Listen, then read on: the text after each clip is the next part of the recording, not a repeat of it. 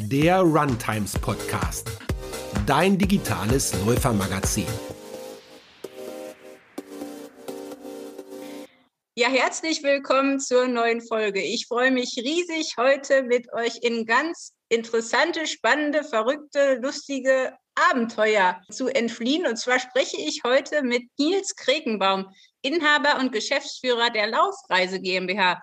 Ja, Nils, du bist schon viel mehr als 100 Ultras, Marathons, Halbmarathons und sonstige Läufe gelaufen, warst schon in 100 Ländern und ich freue mich riesig, heute mit dir zu reden. Schön, dass du da bist. Ja, Tabita, vielen Dank für deine Einladung und ich freue mich auch, dass wir uns zumindest mal wieder fernmündlich ein bisschen Zeit miteinander verbringen können. Ich hatte tatsächlich heute noch überlegt, wann wir uns das letzte Mal gesehen haben und ich, ich weiß es nicht mehr. ich denke, es war tatsächlich im Himalaya in Indien und äh, zum Ladakh-Marathon und das müsste vier Jahre mindestens her sein, oder? Ja, ich glaube auch. Ja. ja. ja. Du bist jetzt quasi auch auf dem Sprung, weil morgen geht es schon wieder nach Israel, glaube ich, oder? Genau. Sag mal ganz kurz für alle, die dich noch nicht kennen. Wer ist denn Nils Kregenbaum, sagen wir mal in einem Satz? Also Nils Kregenbaum ist ein Lauf- und Reisebegeisterter Mensch, der die Natur und Städte liebt. Jetzt warst du mal, glaube ich, Skilehrer, sportlicher Betreuer und Wanderführer. Wie kommt man dann zum Laufreiseinhaber? Ja, also es ist eine längere Geschichte. Also Skifahren habe ich schon seit meiner frühesten Kindheit gemacht und ich liebe es auch immer noch. Und Laufen habe ich ja nur gemacht, um fit zu bleiben. Und so war es halt dann auch im Studium. Da wurde ich halt immer unfitter durch das Lernen und dann habe ich 1998 in Frankfurt meinen ersten Marathon gelaufen, weil ein Kommilitone damals im Passau zu mir gesagt hat, Nils, du wirst ganz schön pummelig. Ja, und so kam halt, bin ich zum Marathonlaufen gekommen. Und wie war der erste Marathon? Ein großer Spaß oder eine große Qual oh, Ja, es war ein Leid. Also Frankfurt ist, äh, habe ich gedacht, wär, ist auch ein super Marathon zum Einstieg. Ist nicht zu viele Teilnehmer, schön flach. War für mich von Passau aus damals super mit dem Zug zu erreichen. Aber ich muss sagen, meine längsten Trainingsläufe waren damals äh, 20 Kilometer. Aber ich war ja auch erst Mitte 20. Äh, daher konnte ich das schon wegstecken, aber tatsächlich konnte ich eine Woche lang die Treppe in Passau in meinem Haus oder in der Wohnung, wo ich gewohnt habe, kaum runtergehen. Es war wirklich sehr, sehr schmerzhaft. Also heute rennst du, soweit ich weiß, bestimmt zehnmal im Jahr einen Marathon. Wenn ich, also wenn das stimmt, was ich so auf Social Media sehe, bist du eigentlich nur am Laufen ständig. Wie kommt man denn von so einem Lauferlebnis dann zum Laufreiseleiter? Ja, also das waren mehrere Zufälle und äh, Glück halt, dass ich halt Bernhard Kreinbaum um 2008 kennenlernen durfte. Er hat halt damals äh, ja, Sportreisen Kreinbaum gehabt und das, der hat halt Marathonreisen angeboten. Und 2009 hat er halt überlegt, dass er jetzt halt schon langsam über 70 ist, sein Geschäft abgeben möchte. Und da habe ich gedacht, die Chance deines Lebens. Du kannst endlich das machen, was dich glücklich macht und äh, höchstwahrscheinlich kannst du noch Geld damit verdienen. Ja, und so bin ich dazu gekommen und ich bin immer noch sehr dankbar und glücklich, äh, dass ich damals, 2009, äh, dann diesen Weg eingeschlagen habe. Hm, ist aber auch ziemlich mutig, ne? Ja, also, es ist äh, sehr mutig, besonders weil damals hatte ich auch noch zwei kleine Kinder. Jetzt habe ich mittlerweile drei Kinder, die etwas größer geworden sind. Und wir waren so am Anfang ja, der Familiengründung mit dem äh, Wohnungsplan und alles. Äh, das war natürlich schon ein Riesenschritt. Und er hat mich auch viele, viele schlaflose Nächte gekostet. Aber unterm Strich ist es gut gegangen, weil wir halt einfach mit Liebe und mit voller Leidenschaft das Projekt gemacht haben. Und ich denke, wenn man voller Liebe und voller Leidenschaft etwas macht, dann funktioniert es auch. Wahnsinn. Du warst schon mit Sicherheit in über 100 Ländern oder in 100 Ländern.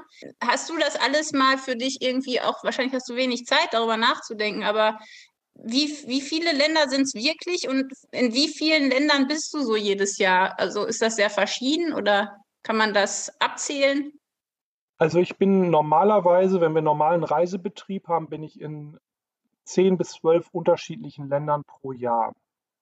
Und ja, es, ich hatte jetzt in der letzten Zeit, so wie wir alle ja zwei Jahre ein bisschen Zeit, einfach Fotos zu sortieren und äh, in Gedanken zu schwelgen, halt auch wie es war. Und natürlich, das sind äh, Gänsehautmomente. Das war jetzt allerdings zum ersten Mal seit meine, seit ich mich rückerinnern kann, dass ich mal so viel Zeit hatte, einfach mal in meinen alten Reisebildern äh, ja, nochmal mich wieder reinzufühlen. Und was war so deine liebste Laufgeschichte? Was ist so das Abenteuer, woran du dich am meisten oder am liebsten erinnerst? Das ist wirklich sehr, das ist eine der schwierigsten Fragen, weil es sind, ich habe auf den Reisen so viele unterschiedliche und tolle Menschen kennengelernt, die ich jetzt eigentlich gar nicht so äh, gar, gar nicht werten kann und möchte, wer da das besonderste Erlebnis war. Es gab in Indien hatte ich wirklich unvergessliche Erlebnisse, weil damals bin ich, das war glaube ich 2014, war ich das erste Mal oder 2015 äh, bei der Kadung La Challenge. Ich glaube, es ist immer noch der höchste Ultramarathon der Welt. Und das war für damals so für mich eine Herausforderung, das halt mal anzunehmen, so eine, ja, so eine Mammutaufgabe. Und da habe ich halt wirklich, ja, einfach auch meine persönliche Grenze kennenlernen dürfen und aber halt auch äh, Menschen kennenlernen dürfen, die mich während des Laufs, also andere Läuferinnen und Läufer, die halt ähnliche Gefühle hatten. Und ja, wir sind heute noch sehr eng miteinander verbunden. Einer von denen, der Artul, ganz interessant, empfehle ich allen auch mal anzugucken. Der ist einmal komplett durch Indien gewandert. Super interessante Sache. Das ist einer von den Momenten, also wo ich jetzt auch immer noch wieder Gänsehaut hatte, als ich ihn mit seinem Wegelchen durch Indien habe äh, marschieren gesehen. Und ja, und ich, wenn ich jetzt gerade darüber berichte, bekomme ich immer noch an einzelne Momente, wenn ich da oben am Pass war, am Kadungla Pass. Das sind dann rund schon 42 Kilometer. Also es ist ein Start auf 3600 Meter Höhe und es geht auf über 5000 Meter hoch, also 42 Kilometer. Allein die Marathondistanz ist der Anstieg. Und dann geht es halt nochmal wieder 21 Kilometer runter, ich glaube auf 4200 Meter. Und das sind wirklich so, wenn ich jetzt darüber erzähle, einfach kriege ich eine Gänsehaut und es war wirklich, ja, meine, meine unvergesslichste Grenzerfahrung ähm, und auch immer noch toll die Menschen, die ich da kennenlernen durfte, ja. Ja, du siehst auf den Bildern immer recht munter und fröhlich aus. Also ist das jetzt immer nur dann, wenn der Kameramann da steht oder, oder grinst du die ganze Zeit beim Laufen? Also ich bin die meiste Zeit tatsächlich, wenn ich laufe, glücklich. Es macht mich wirklich zutiefst glücklich. Es ist halt, so meditiere ich, so lebe ich, aber natürlich sehe ich oft auch vielleicht nicht so glücklich aus, wenn ich gerade äh, laufe, weil es halt einfach auch, äh, so wie ich gerade gesagt habe, bei der Cardon La Challenge, wo ich einfach an meine persönlichen Grenzen gekommen bin. Aber in dem Moment, wenn ich jetzt einen lieben Menschen sehe oder jemand, der ein Foto macht, das sind ja meist Menschen, die ich kenne, dann freue ich mich und dann fällt es mir halt gar nicht schwer zu lächeln, weil es einfach äh, ne, wieder eine Motivation ist und zu sagen, ja, es geht weiter. Also läufst du quasi jeden Monat mindestens einen Lauf? Ja, also mindestens, ja, mindestens einen Lauf pro Monat. Ja, so kann man das schon sagen. Ja, und wo, äh, wo warst du jetzt in diesem Jahr schon? Dieses Jahr war ich bis jetzt erst auf Malta. Bin auf Malta äh, mitgelaufen. Ja, und äh, am Freitag laufe ich ja dann in Jerusalem. Wahnsinn. Vielleicht kannst du mal erzählen, so wie in einem normalen Jahr, welche Läufe, sind das immer die gleichen oder wechselt sich das stark ab? Also wir wechseln sehr stark durch, weil wir zum Glück sehr viele Stammgäste haben und die sich natürlich wünschen, dass Abwechslung im Programm ist. Aber von Grund auf kann man sagen, also bei uns fängt die Saison, also speziell jetzt für mich, für die Reisen, die ich betreue, im Januar an. Da bin ich meist äh, Ende Januar in Marokko beim Marrakesch-Marathon. Februar ist für mich Malta. Äh, der März ist äh, normal dann Israel. Im April, gut, da wird jetzt, äh, das wird sich ändern, da werde ich zukünftig den Two Oceans in Südafrika betreuen. Dann oh, okay. im Mai mache ich äh, entweder Vancouver oder Südamerika. Und dann kommt der Juni, das ist, äh, das wird sich jetzt halt leider ändern müssen. Da haben wir halt sonst die russischen, äh, also Russland, da hatten wir St. Petersburg. Wir hatten im Sommer dann auch oft äh, Reisen mit der transsibirischen Eisenbahn durch Russland in die Mongolei. Äh, die Reisen wird es halt in der nächsten Zeit nicht geben. Dann haben wir im September, also im, haben wir im August haben wir meist so Pause. Im September ist auch wieder Wechsel. Da haben wir entweder äh, Patagonien, da ist der Patagonien-Marathon, oder im Austausch damit äh, Indien halt, was ich gerade halt auch gesagt habe, die Kaduna Challenge und der Ladakh-Marathon. Äh, dann im Oktober, da wechselt es auch durch, da haben wir in diesem Jahr Toronto und die Niagara-Fälle. Im nächsten Jahr haben wir dann wieder Lake Tahoe und äh, Sierra Nevada und Kalifornien mit dem Marathon in Portland. Ja, im November ist immer ganz klar gesetzt. Wir sind ja seit 1989, also schon lange vor meiner Zeit, offizielle Meldestelle für den New York City Marathon. Das heißt, wir haben garantierte Startplätze. Das heißt, New York ist bei mir immer festgesetzt und war auch mein erster offizieller Marathon im letzten Jahr nach der Pandemie. Ja, und dann haben wir Ende November, bin ich dann immer noch einmal in Israel. Da haben wir seit vielen Jahren, was auch jetzt schon bald zehn Jahre, den Elat Desert Marathon, also einen Wüstenlauf, der unten am Roten Meer startet und dann hoch in den Ramon-Krater, also Teile von der Negev-Wüste geht, eine Runde durch die Negev-Wüste und wieder runter zum Roten Meer. Ja, wow. und dann machen wir zum Abschluss noch was ganz Gemütliches. Das hat schon mein lieber Vorgänger, der Bernhard, eingeführt. Das ist eine Laufwoche auf Zypern. Da ist eine ganz familiäre Veranstaltung. Das ist der Aphrodite Halbmarathon. Und wir haben dann noch so, das nennen wir Cyprus Cup. Das sind noch so zwei weitere Läufe. Einer ist im Trodosgebirge, einer im Akamas-Gebirge.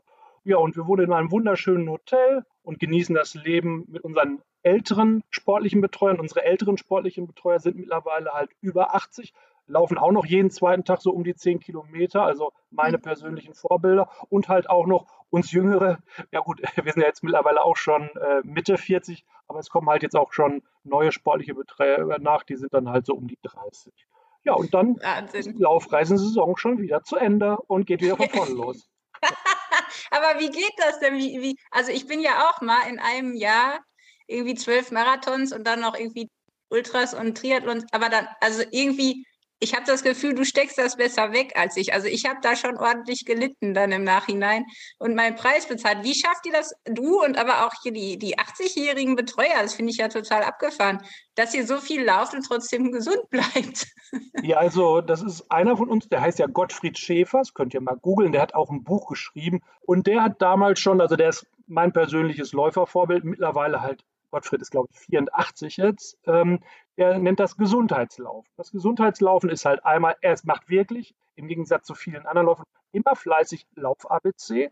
Und was für uns alle wichtig ist, er achtet schön auf seine Herzfrequenz. Und das ist, er ist halt noch ganz alte Schule, ohne äh, eine Mobilwatch. Also er macht das tatsächlich noch mit äh, Pulsmessung, ganz normal per Hand und schaut auf die Uhr. Und dann hat er diese Borg-Skala, da haben ja einige von euch das schon mal von gehört, und da hält er sich dann dran. Er trainiert dann immer schön im aeroben Bereich und so halten unsere älteren Herren und unsere ja, älteren Läuferinnen sich halt fit. Ne? Also die achten schön auf ihre Herzfrequenz und, wie die so sagen, machen schön Gymnastik. Heute würde man das vielleicht Yoga oder so nennen und äh, ernähren sich halt auch vernünftig. Ne? Essen, so wie Gottfried sagt, wenig Fleisch. Die haben ja alle Münsteraner Akzent bei uns. Wir kommen ja alle mhm. so aus dem Grobraum, also Westfalen, Grobraum Münster. Ja, witzig. Wir haben jetzt letztens darüber geredet, die meisten wärmen sich ja beim Laufen nicht auf, weil man sich ja durch erstmal schnelles Gehen oder langsames Traben aufwärmen kann, ist so die Meinung vieler Läufer. Das würdest du dann wahrscheinlich nicht empfehlen. Doch, doch, wir fangen auch. Also wir, wir laufen ja unsere Wettkämpfe nicht alle auf Zeit. Wir laufen halt auf Ankommen und auf Genuss und auf das Erlebnis. Das heißt, wir fangen, wenn wir jetzt nicht auf die Zeit laufen, auch ganz, so wie du gerade richtig gesagt hast, langsam an und äh, wenn wir sehen, dass wir gut drauf sind, äh, dass der Körper halt laufen möchte, dann geben wir ihm auch die Freiräume. Aber beim normalen Lauf, wo wir mit Gästen unterwegs sind, fangen wir auch ganz, äh, ja, ganz gemütlich an. Ist ja cool. Ich finde das total witzig. Wenn man mit 80 noch Laufbetreuer sein kann, dann muss man ja einiges richtig gemacht haben. Ne? Absolut, auf jeden Fall. Die Leute, die bei dir mitlaufen, sind das auch eher so Genussläufer, die einfach auch das genießen wollen und gar nicht so auf die Uhr gucken? Also die meisten, die bei uns äh, mitlaufen und mitreisen, sind die sogenannten Genussläufer oder die Gesundheitsläufer. Die mhm. Quote ist, würde ich so sagen, 70 äh, Prozent sind so Genussläufer und 30 Prozent sind ambitionierte Läufer. Wie ist das so, wenn man Laufreiseleiter ist? Also wie macht ihr das sprachlich und kommt ihr mit den Leuten allen gut klar? Also es ist sicherlich ja menschlich auch eine Herausforderung, wenn man mit so vielen verschiedenen Persönlichkeiten unterwegs ist. Was hast Absolut. du da über die Jahre so gelernt? Ja, also es ist äh, natürlich immer wieder eine Herausforderung, genau wie du gesagt hast, weil die Menschen einfach total unterschiedlich sind. Allerdings, wie du ganz zu Anfang gesagt hast, war ich ja lange Skilehrer und daher kenne ich ja auch Skischüler. Und da kann ich sagen, Läufer im Vergleich sind zehnmal angenehmer, weil im Endeffekt jeder, der eine Laufreise bucht und dann auch vor Ort einen Marathon oder einen Halbmarathon läuft, der hat sich eine gewisse Zeit vorbereitet. Also er kommt fit auf die Reise. So manche Leute, die so eine Skireise buchen, die sind halt nicht fit. Die denken halt, oh ja, ich konnte schon immer Skifahren, aber haben ein Jahr lang keinen Sport gemacht. Das heißt, äh, die haben sich schon andere darauf vorbereitet. Das heißt, die innere Einstellung stimmt schon mal. Und natürlich muss ich als äh, Laufreiseveranstalter darauf achten, dass ich halt einfach auch da respektvoll mit umgehe. Dass ich halt dementsprechend gucke, dass wir ein Hotel haben, wo die Gäste halt vor dem Wettkampf in Ruhe schlafen können, dass die Ernährung passt, ähm, dass halt einfach die komplette Infrastruktur für die Reise von uns bereitgestellt äh, wird und der Gast und äh, der Läufer oder die Läuferin sich halt in Ruhe und einfach nur auf ihren Lauf konzentrieren können. Und das macht, egal was es für ein Typläufer ist, glücklich. Natürlich hat der eine ist halt nicht der Prüfungstyp, der ist dann morgens aufgeregter. Da ist wichtig, dass ich halt auf die Menschen dann noch mehr Ruhe ausstrahle. Aber es gibt halt andere, die sagen halt gar nichts, lasse ich dann halt auch in Ruhe. Es ist halt wichtig, denke ich, wie in anderen Sachen auch, jeden Menschen äh, da abzuholen, wo er halt gerade ist. Und das bräuchte einfach sehr viel Menschenerfahrung und die ich zum Glück halt ja durch meine Laufreiseleitertätigkeit und natürlich auch durch meine Tätigkeit als Skilehrer jetzt, man muss ja sehen, ich bin ja jetzt auch dann bald schon 25 Jahre Skilehrer, also ich bin dann 25 Jahre schon im Sporttourismus unterwegs und ich denke, dadurch durfte ich und konnte ich sehr, sehr viel Menschenerfahrung sammeln. Ja, und wie macht ihr das sprachlich? Also ich denke da an Indien, wo ich ja doch einige Zeit auch verbracht habe, da kann man mit Englisch zwar weit, aber sobald es doch in die eher höheren Lagen oder in die Dörfer ging, kam man überhaupt nicht mehr vorwärts mit Englisch. Äh, äh Gab es genau. da schon sprachliche Probleme oder wie, wie machst du das dann? Vor Ort habe ich immer Partner. Also das heißt, wir haben die ganze Tour über jetzt in Indien, da ist mein Ranjit, Ranjit und ich, also wir haben uns halt äh, kennengelernt und er ist die ganze Zeit dabei. Er ist mein, meine Kontaktperson in Indien und die halt solche Barrieren halt auch äh, löst, wenn Probleme entstehen. Ein Beispiel fällt mir da gerade ein. Wir hatten vor ein paar Jahren halt auch da im Himalaya eine Läuferin dabei. Wir waren dann in einem Tempel und die hat eine Gebetsmühle falsch rumgedreht, also gegen den Uhrzeigersinn. Mönche finden das nicht so witzig. Der mhm. Mönch ist dann auch zu uns hingekommen, hat dann die da haben wir gefragt, ja, wer ist denn hier der Reiseleiter? Und sie hat gesagt, der Nils. Da hat der Mönch mit mir geschimpft wie ein Rohrspatz. Und dann kam zum Glück mein Ranjit, hat das relativiert, hat mir erklärt, was der Mönch gesagt hat. Ich habe mich dann entschuldigt, wir haben Buße getan und alles war gut. Also ich, was halt einfach für unsere Gäste wichtig ist, die wissen halt, wenn irgendwas ist, ist es ein Backup da. Und sind da mehr Frauen oder Männer bei, bei den Laufreisen? Es kommt wirklich auf die Zielgebiete an. Also jetzt so mhm. Indien, Marokko, Israel haben wir eine relativ hohe Frauenquote, weil das halt Länder sind, wo Frauen halt zum Glück nicht alleine rumreisen, sondern in einer Gruppe lieber reisen, was ja auch sehr sinnvoll ist. Da haben wir wirklich dann so eine Quote von 70 Prozent Frauen, 30 Prozent Männern. Jetzt bei einer Standortreise, jetzt so, wo ich gerade jetzt war, so eine Laufwoche auf Malta, ist 50-50 ungefähr. Gibt es so Länder, wo, wo mehr Männer sind gerne? Also so typische Männerlaufländer? Oh, Männerlaufländer. Also Kanada mögen Männer gerne. So den Vancouver Marathon, also so, wenn er so, da haben wir schon eine relativ hohe Männerquote. Ja, witzig. Ja, ich würde natürlich gerne mal so ein bisschen nochmal eintauchen in die, die Abenteuer, die du so erlebt hast. Also du sagst ja schon, eine persönliche Lieblingslaufgeschichte ist schwierig. Ähm, Gibt es trotzdem so welche, die dich vielleicht immer wieder auch in Träumen aufsuchen oder wo du immer wieder dran denkst? Ja, also es sind äh, andere Sache ist halt, wo ich auch wirklich sehr, sehr dankbar für bin, dass ich das 2019 noch gemacht habe. Das war der Pyongyang-Marathon in Nordkorea. Also es war halt immer, Nordkorea kann man natürlich kritisch gegenüberstehen, aber das Land hat mich einfach interessiert und mich interessiert eh immer, ist alles wirklich so, wie es in Medien dargestellt wird oder wie sieht es aus? Und also mich hat das Land begeistert. Wir haben allerdings auch eine Wanderreise gemacht, was auch damals die Agentur, die das für mich mit Nordkorea organisiert hat, sehr komisch fand, weil wir haben wirklich keine äh, klassischen kommunistischen Betriebe uns angeschaut, sondern wir sind im Kumgansang-Gebirge, das ist das Grenzgebirge zu Südkorea, äh, gewandert. Und wir haben dann äh, die sieben Feen, das sind so Berge oder Hügel haben wir, sind wir hochgewandert und hatten dann eine Aussicht rüber bis zum koreanischen Meer oder japanisches Meer, wie immer man es auch bezeichnen möchte. Es ist halt perspektivisch. Ja, das war zum Beispiel für mich auch sehr interessant, äh, dass wir einfach mal so diese, ja, im Endeffekt Naturreise in Nordkorea gemacht haben. Und jetzt mal so überhaupt nicht politisch. Also mhm. ich sage das auch immer unseren Geschäftspartnern, unseren Reiseleitern. Ich bin ein unpolitischer Mensch. Mich interessiert die Natur, mich interessiert der Sport, mich interessieren die Menschen.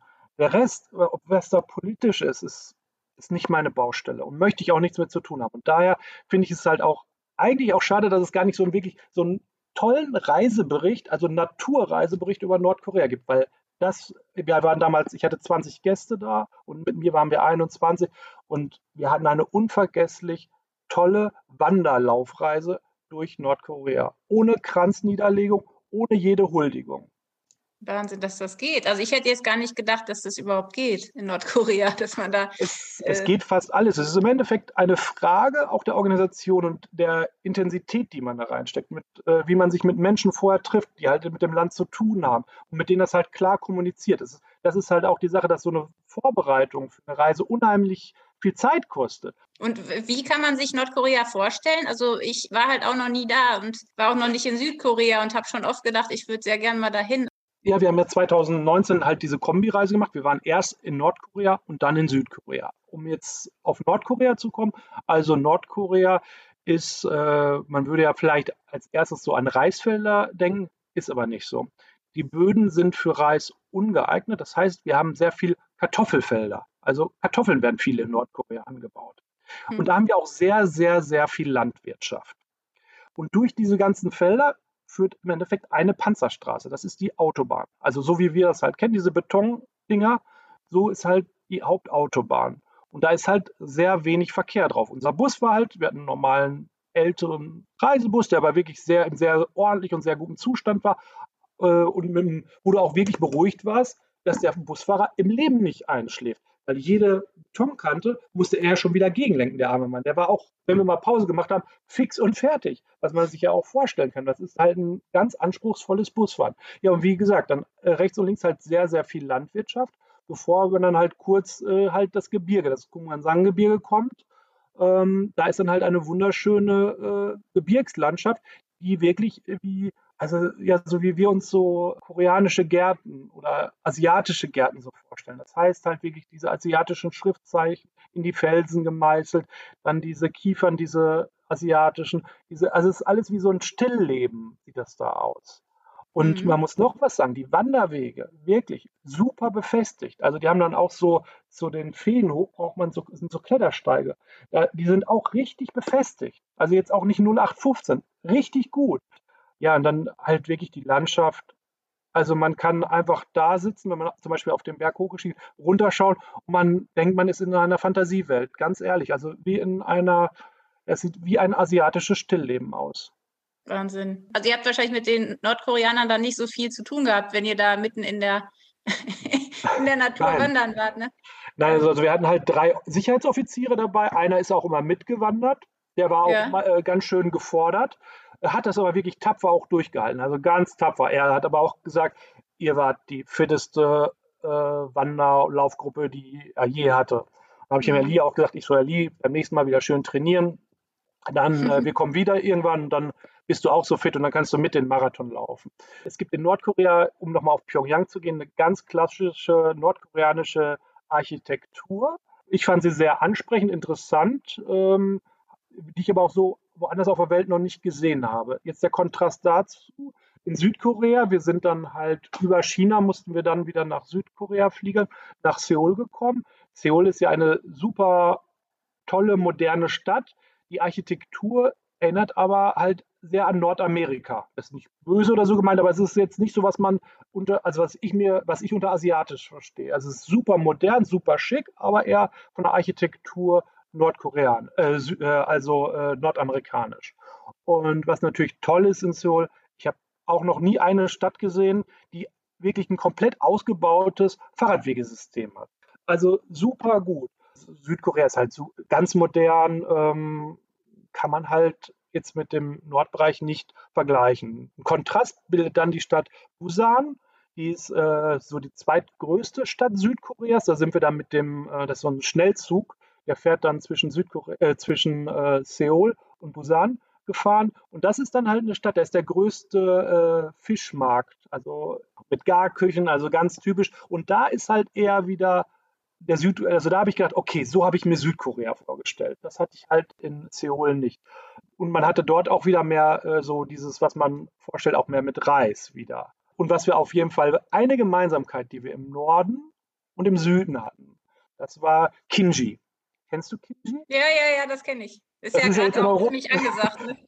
genau, das, äh, es gibt ja in der Korea, da muss sich jeder drauf vorbereiten, morgens, mittags, abends Kinji. Also Kinji, wer es nicht kennt, das ist äh, fermentierter Kohl. Ähm, Im Endeffekt so ähnlich eigentlich wie unser Sauerkraut, nur ein bisschen grober geschnitten und dann mit Chili noch dabei, so ein bisschen würziger. Und das schmeckt überall ein bisschen anders, weil das halt jeder ein bisschen individuell für sich halt so gewürzt und nicht aus dem Supermarktregal nimmt. Also das ist auf jeden Fall das verbindende Element, was ich gefunden habe zwischen Nordkorea und Südkorea, ist definitiv Kinji. Witzig. ja, wie ist denn das? Also ich war ja ein paar Jahre in Indien und bin auch viel gereist und ich kenne doch einige, die dort ordentlich Magen-Darm-Probleme bekommen haben. Wenn man neugierig ist und lebenslustig und das Land und die Leute gut kennenlernen will und gleichzeitig aber auch einen Marathon oder einen Halbmarathon laufen möchte, muss man ja doch ein bisschen aufpassen. Ähm, so kulinarisch alles zu entdecken und gleichzeitig sich nicht zu holen. Hast du da auch was Lustiges erlebt oder irgendwelche Tipps für Leute, die das ja erleben wollen ohne Probleme?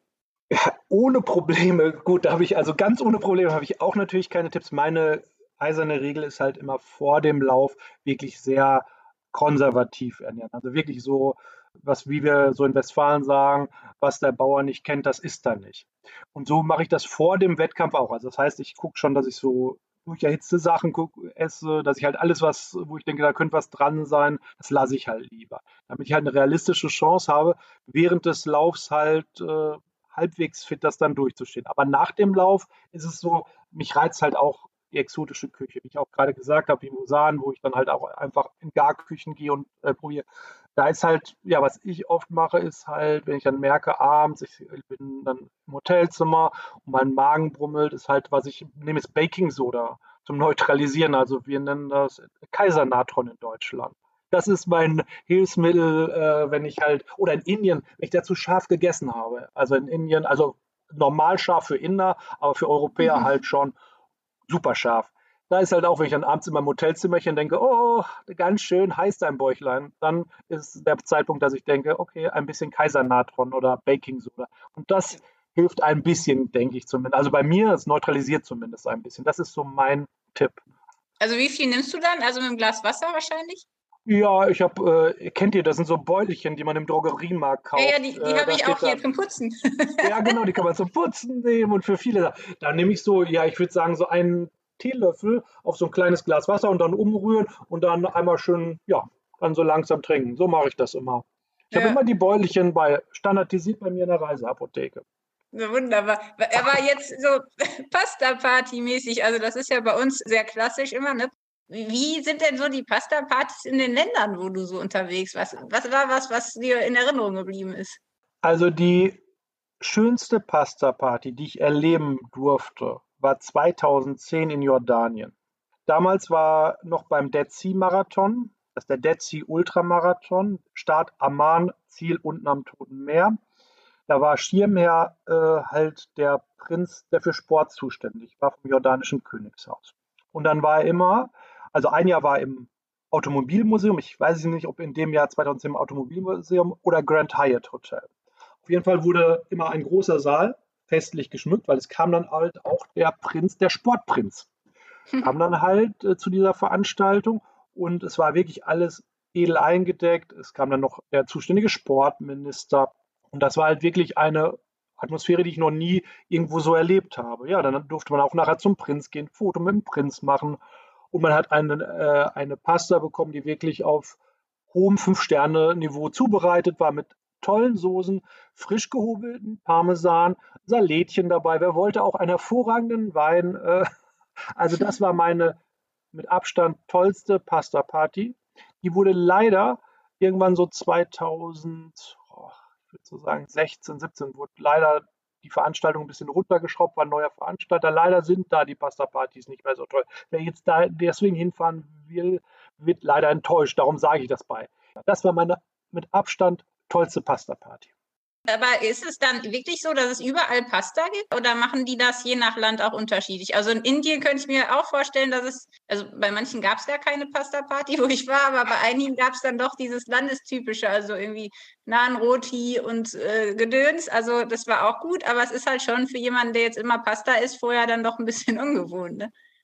Ja, also so die, ich hatte jetzt sowas Exotisches äh, als Pasta Party. Doch, beim Great, jetzt wo du es sagst, beim Great Wall Marathon.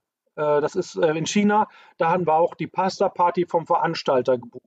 Der dachte, okay, die hat er extra für Ausländer angeboten, also auch für uns. Und wir haben alles Asiatisches bekommen. Sushi, dann äh, wieder diese Gasegerichte Cola, es gab kaum Wasser. Es, er hatte keine Wasser da. Also wir haben alles trinken können. Ich bin dann nachher noch rausgegangen in den Supermarkt und habe für die Gäste alles so, Nils, Nils, wir brauchen dringend Wasser und wir wollen eigentlich nur die Nudeln essen und nicht das Sushi und alles. Das war bis jetzt die verrückteste Pasta-Party, die überhaupt nichts mit Pasta-Party zu tun hatte, aber offiziell vom Veranstalter als Pasta-Party deklariert wurde. Ja. ja, und er wollte wahrscheinlich was ganz Besonderes für euch machen. Ja, er war stolz wie Oscar. Er war wirklich, Charles heißt er. Er ist äh, Exil-Chinese, der das halt so ein bisschen vermarktet. Und er war so stolz, tolles Restaurant in Peking zu haben und alles so toll für die Ausländer organisiert zu haben. Und alle sagten, ja, äh, wir nehmen halt nur diese Nüdelchen da, so ein bisschen Soße drüber. Und Cola und Bier wollen wir auch nicht. Wir konnten auch so viel Bier haben, wie wir wollten. Und so. Und alle, nee, wir wollen halt so. Er war wirklich ein bisschen enttäuscht und wir waren total überrumpelt. Ne? Naja, ja. so lernen halt auch die Veranstalter das halt einfach tatsächlich für Europäer die klassische Pasta immer noch den Abend davor der Glykogenspeicher vollparken halt immer noch für viele die beste Lösung ist, für uns Europäer zumindest. Was war das exotischste Laufabenteuer deines Lebens? Great Wall Marathon. Auch wegen der Pasta-Party?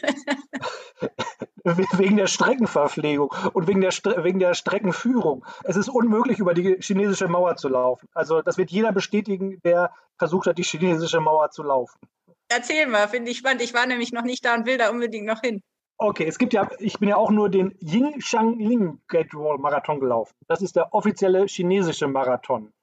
Und der geht über das Stück, was UNESCO Weltkulturerbe ist. Wunderschönes Stück chinesische Mauer, Haken. Es geht so steil hoch, du musst auf allen Vieren gehen. Ja, das ist nämlich, jetzt kommt nicht diese Anekdote, die muss ich leider kurz einfügen. Da waren wir auf der Marathonmesse, wollen die Startnummern abholen, also haben die Startnummern abgeholt auf einmal auch so einer da hat Handschuhe verkauft, so Arbeitshandschuhe auf der Marathonmesse. Und wir so, komisch, warum verkauft ihr die auf der Marathonmesse Arbeitshandschuhe?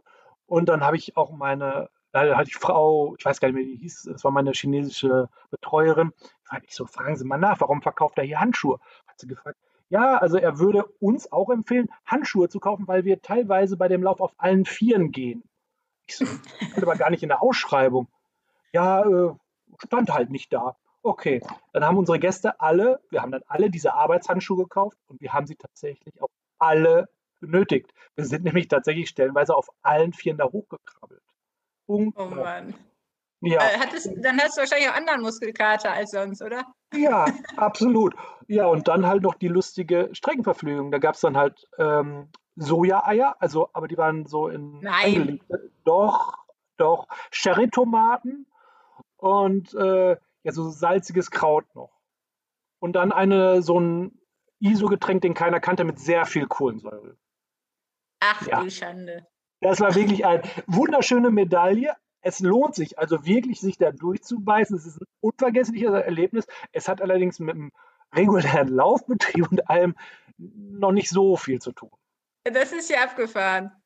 Absolut. Also wie ja. gesagt, Ying Shang Ling heißt er. Es gibt mehrere Marathons, aber das ist so der authentischste. Die anderen werden teilweise von äh, Amerikanern oder Europäern organisiert. Der ist vom Running Club Peking oder so organisiert das. Also sehr lustig. Ich habe, äh, wie gesagt, ja. ich habe durch Zufall eine Läuferin von diesem Laufclub beim Marathon in Jerusalem kennengelernt und habe damals hatte ich sie gefragt, ey, kannst du mir vielleicht einen Lauf empfehlen? Und hat sie gesagt, Ying Ling Great Wall Marathon. Ich so, das muss ich mir aufschreiben.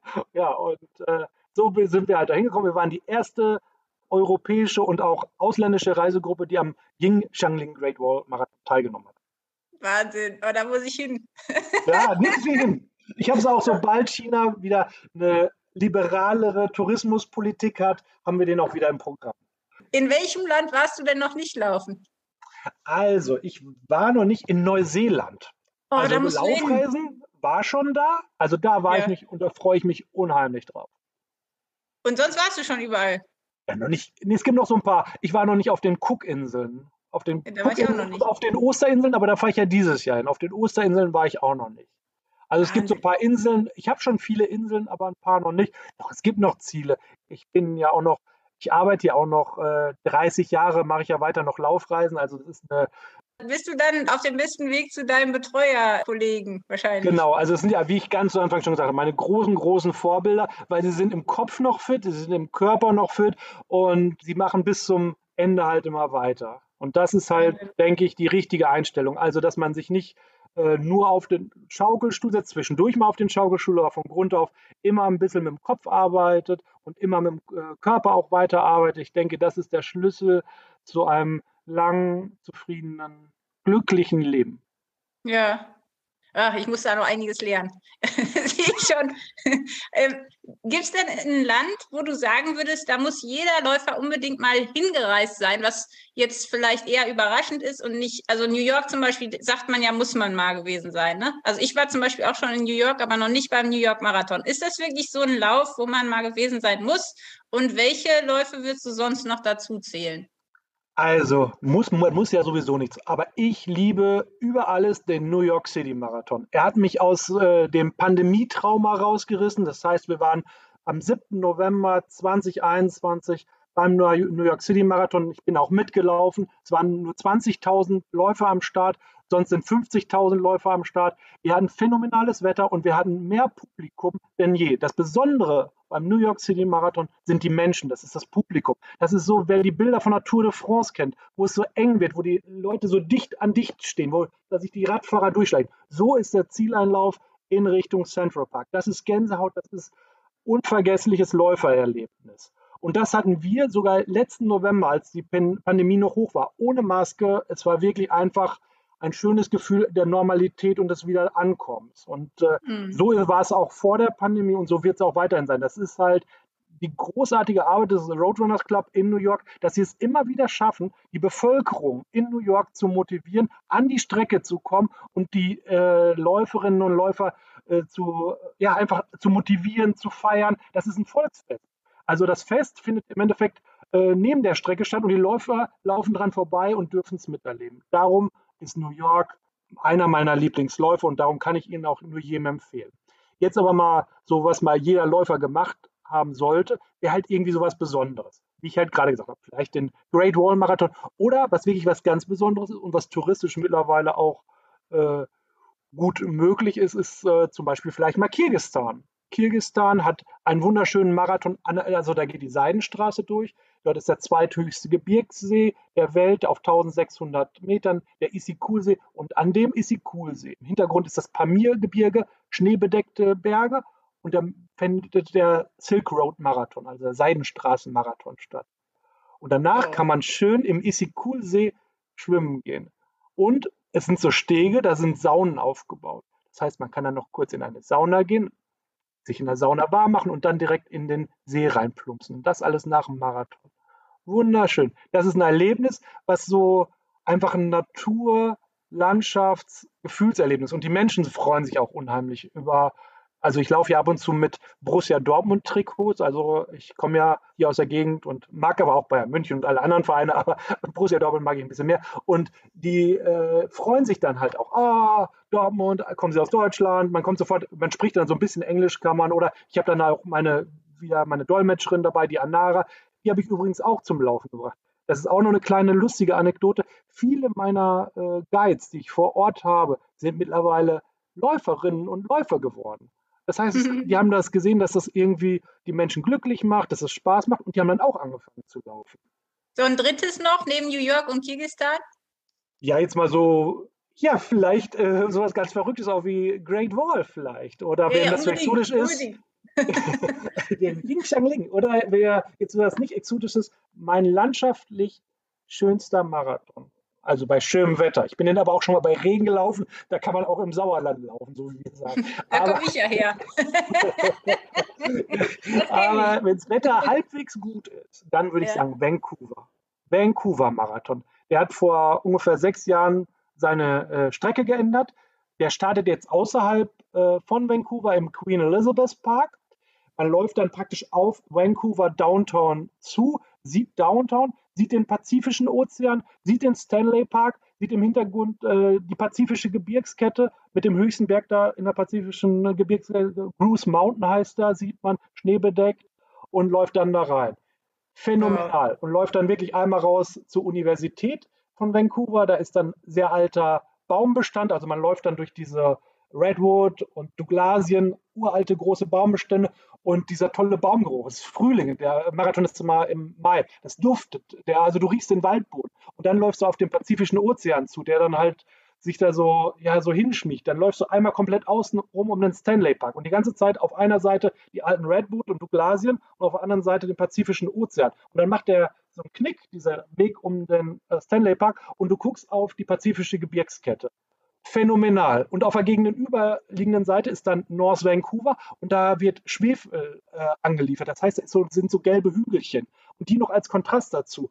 Also das sind Läufe, da ist beim Laufen, äh, schlägt mein Herz schon manchmal schneller, weil es das so schön ist, da kriege ich manchmal Tränen in den Augen. Jetzt sogar schon wieder, wenn ich nur dran denke. Also wer mal wirklich, also sich ein persönliches Highlight, einfach ein auf Vancouver. Und für alle, die jetzt eher äh, hier nicht zu weit weg wollen, was würdest du denn sagen, ist so im näheren Raum Europa äh, vielleicht unbedingt eine Reise wert? Weil manchmal ist es ja auch so, dass man das, was um einen rum ist, nicht so zu schätzen weiß. Ne? Und erst ah, doch, das Sauerland, also ich bin ganz gerne Traillaufen im Sauerland ist wunderschön, aber das mache ich natürlich nicht als Reiseveranstalter, sondern zu meinem Privatvergnügen. Aber jetzt mal Riga, der Riga-Marathon. Der ist nicht so weit und ist Baltikum und ist wunderschön. Also die Stadt Riga hat ein schönes Jugendstilviertel, sehr schön erhalten von der Architektur. Der Marathon ganz schön, geht durch die Altstadt, ein bisschen raus, wieder rein, super Streckenführung. Dann ist die Ostsee nicht weit, da kann man schön rausfahren. Ist eine tolle Reise, kommt man gut hin, ist auch im Mai, kann ich jedem empfehlen, der halt nicht so weit weg möchte, könnte das machen. Oder wer sagt, ich möchte in Deutschland reisen, wir haben ja mittlerweile auch zwei Jahre Zeit gehabt, darum haben wir relativ viel abgelaufen. Wir haben unsere Run and Hike, das ist halt so Lauf- und Wanderreisen, das heißt, eine Gruppe läuft, eine Gruppe wandert. Machen wir zum Beispiel durch die Rhön. Wir starten in Bayern, da gibt's, äh, laufen dann nach äh, äh, Hessen und dann von Hessen nach Thüringen. Das sind dann so 220 Kilometer rund und das machen wir dann in gut einer Woche als Etappenlauf in Deutschland. Und ich hatte auch erst so äh, also keine hohe Erwartungshaltung und bin total positiv überrascht geworden, wie schön dieser Rhönweg ist, der einmal da komplett durch dieses ehemalige Grenzgebiet, weil da ist ja auch die deutsch-deutsche Grenze gelaufen. Ja, also das sind so meine Tipps für Europa. Also Riga, wirklich ganz toll. Und auch, wer jetzt in Deutschland zum Beispiel mal die Rhön, wirklich ja positive Überraschung versteckt. Gibt es denn irgendein Land, das dich kulturell besonders reizt oder wo du sagst, das ist von der Geschichte her auch für Läufer extrem spannend? Wahrscheinlich einige, ne? Ja, einige. Natürlich weiß ja, natürlich für uns Läufer ist natürlich das Land der Länder Griechenland. Das ist nun mal so, weil der erste mhm. Marathon äh, war halt nun mal in Griechenland, in Athen. Und da ist ja auch das Marathonmuseum im Marathon.